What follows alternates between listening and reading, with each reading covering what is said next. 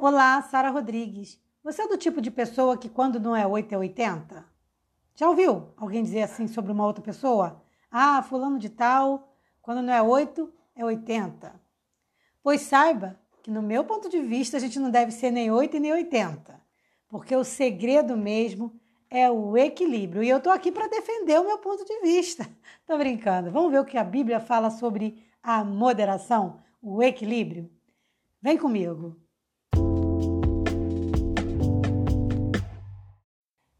Ainda no clima do, da Copa do Mundo, dizem que Cristiano Ronaldo é extremamente perfeccionista. Parece que ele até sofre muito por se cobrar demais e ele não cobra só dele mesmo, ele cobra também do seu filho. Então ele é bastante exigente. Mas veja bem, isso foi o que eu ouvi dizer. Quem falou isso foi uma pessoa muito renomada, por isso eu considero que seja verdade que foi a doutora Ana Beatriz, num podcast. Mas eu não posso afirmar porque eu não conheço Cristiano Ronaldo. Mas como eu acredito muito na, na doutora Ana Beatriz, eu acredito que, que ele seja, melhor, eu acredito que ele seja realmente bastante perfeccionista. Vamos conversar um pouquinho sobre isso? Será que eu tenho que ser mesmo 80? Porque tem aquele ditado, né, que diz, ah, falando de tal, nem é 8, nem é, ou é 8 ou é 80. Ou faz muito ou não faz nada. Ou se doa demais ou não se dedica. Olha, a gente tem que entender o seguinte: tudo que é extremo não é bom. E o maior exemplo que eu tenho disso foi Jesus, quando ele, como homem, estando aqui, alguém disse: Bom mestre, e ele respondeu: Bom, por que me chamas bom? Ninguém é bom senão o Pai. É claro que ali Jesus não estava dizendo que ele não era bom. Jesus estava respondendo ali humanamente, deixando claro que ninguém tem condição humanamente de ser extremamente bom. E a gente tira também uma grande lição disso aí, a de que a gente não deve buscar extremos, porque até mesmo dentro da religião, o extremismo vira um problema. Então, a gente tem que ter cuidado com os extremos, porque o segredo não só da vida religiosa, da vida espiritual, mas de todos os aspectos de nossa vida está aonde? No equilíbrio. Olha que interessante o livro que, que é o texto, na verdade, que é a, a referência para o nosso podcast de hoje, que está em Timóteo, em 1 Timóteo, capítulo 1, versículo 7, que diz assim: Porque Deus não nos deu o espírito de temor, mas de fortaleza e de amor e de moderação. Ou seja, equilíbrio. Eu ainda quero falar um pouquinho mais sobre a moderação, mas a gente tem que entender o que é moderação. Porque como que eu faço para ter moderação? Será que é uma coisa que deve ser conquistada? Segundo Aurélio, a moderação ela é uma combinação de ingredientes que pode promover e deve promover aquele, aquela restauração no organismo, aquela limpeza no organismo. Porque aí você vai com a moderação, você vai ter o equilíbrio. Então, em tudo na nossa vida, a gente tem que buscar ter moderação. Eu falei segundo Aurélio, mas não é segundo Aurélio. Eu falei o que eu entendo, né?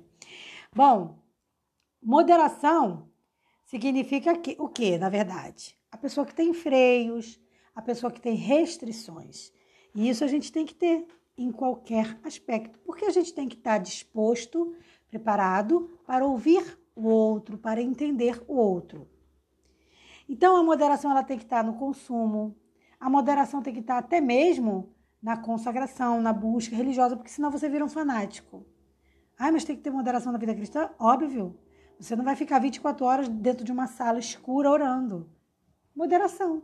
Então você tem aqueles teus momentos de oração e tem os momentos que você vai à luta, vai viver, vai fazer outras coisas. E Deus está ali com você, está te apoiando, está te abençoando ricamente, tá? Então não, não peca você se você acha que tem que separar o tempo de dedicação espiritual e o tempo para a família, isso não tem problema nenhum, tá? O que, que é uma pessoa sem moderação?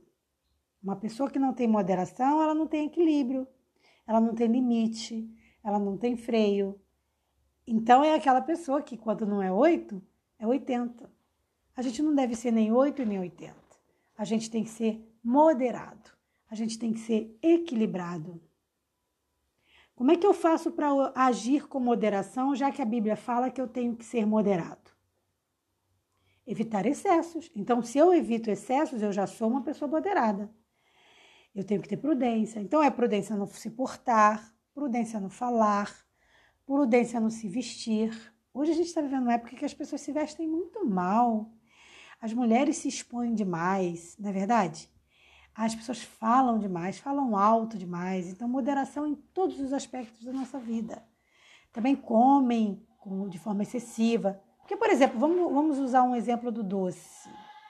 Já foi provado que um docinho, um chocolatinho depois do almoço não faz mal nenhum. Então, qual é o problema do doce? É o excesso, a falta de moderação. Não é comer um docinho pequenininho depois do almoço. É comer muito doce. Então, quando a gente come, a gente come demais. A gente pega aquela fatia enorme e come. Aí é que está o problema, a falta de moderação. E isso são em vários aspectos de nossa vida. Então, a pessoa que tem moderação, ela diminui o efeito de algo, tanto para ela quanto para os outros. Então, ela sempre fica na medida, tá?